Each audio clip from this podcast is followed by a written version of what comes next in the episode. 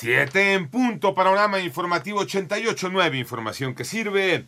Yo soy Alejandro Villalbazo en el Twitter, arroba Villalbazo 13, es jueves 24 de noviembre, Iñaki Manero. Legisladores buscan combatir la violencia en centros educativos, René Ponce.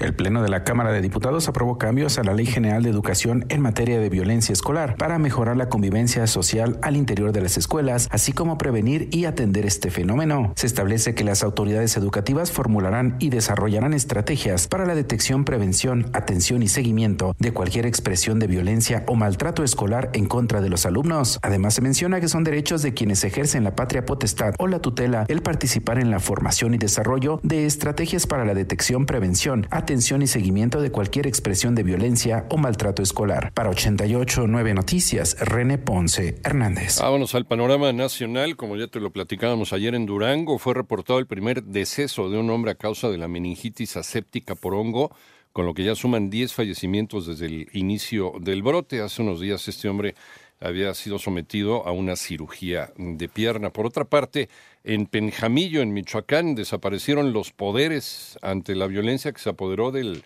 municipio en menos de dos meses, por lo que diputados locales designaron a los integrantes de una nueva junta de gobernabilidad. Un juez absolvió perdón, al primer vinculado a proceso por el caso de la llamada estafa maestra. Se trata de Juan de Dios Nochebuena, ex rector de la Universidad Politécnica Francisco y Madero de Hidalgo, tras señalar que el caso era de índole administrativa y no penal. Y en la capital de Zacatecas se registró una balacera contra un grupo de mujeres. Murió una joven de 17 e hirieron de gravedad a dos niñas, una de 10 y otra de apenas un año.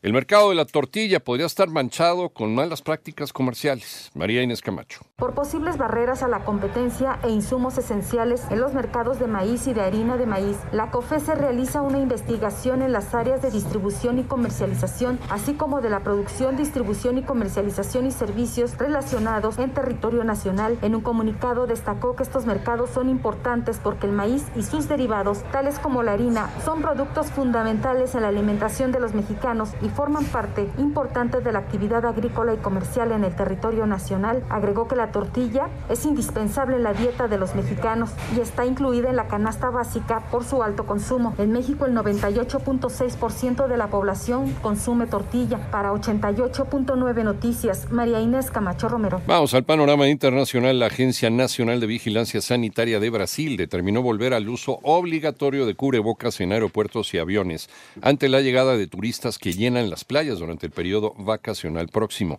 Y el ejército ruso lanzó un nuevo ataque masivo con cerca de 67 misiles contra Kiev y otras ciudades ucranianas que dejó al menos cuatro personas muertas, una treintena de heridos y daños a la infraestructura eléctrica.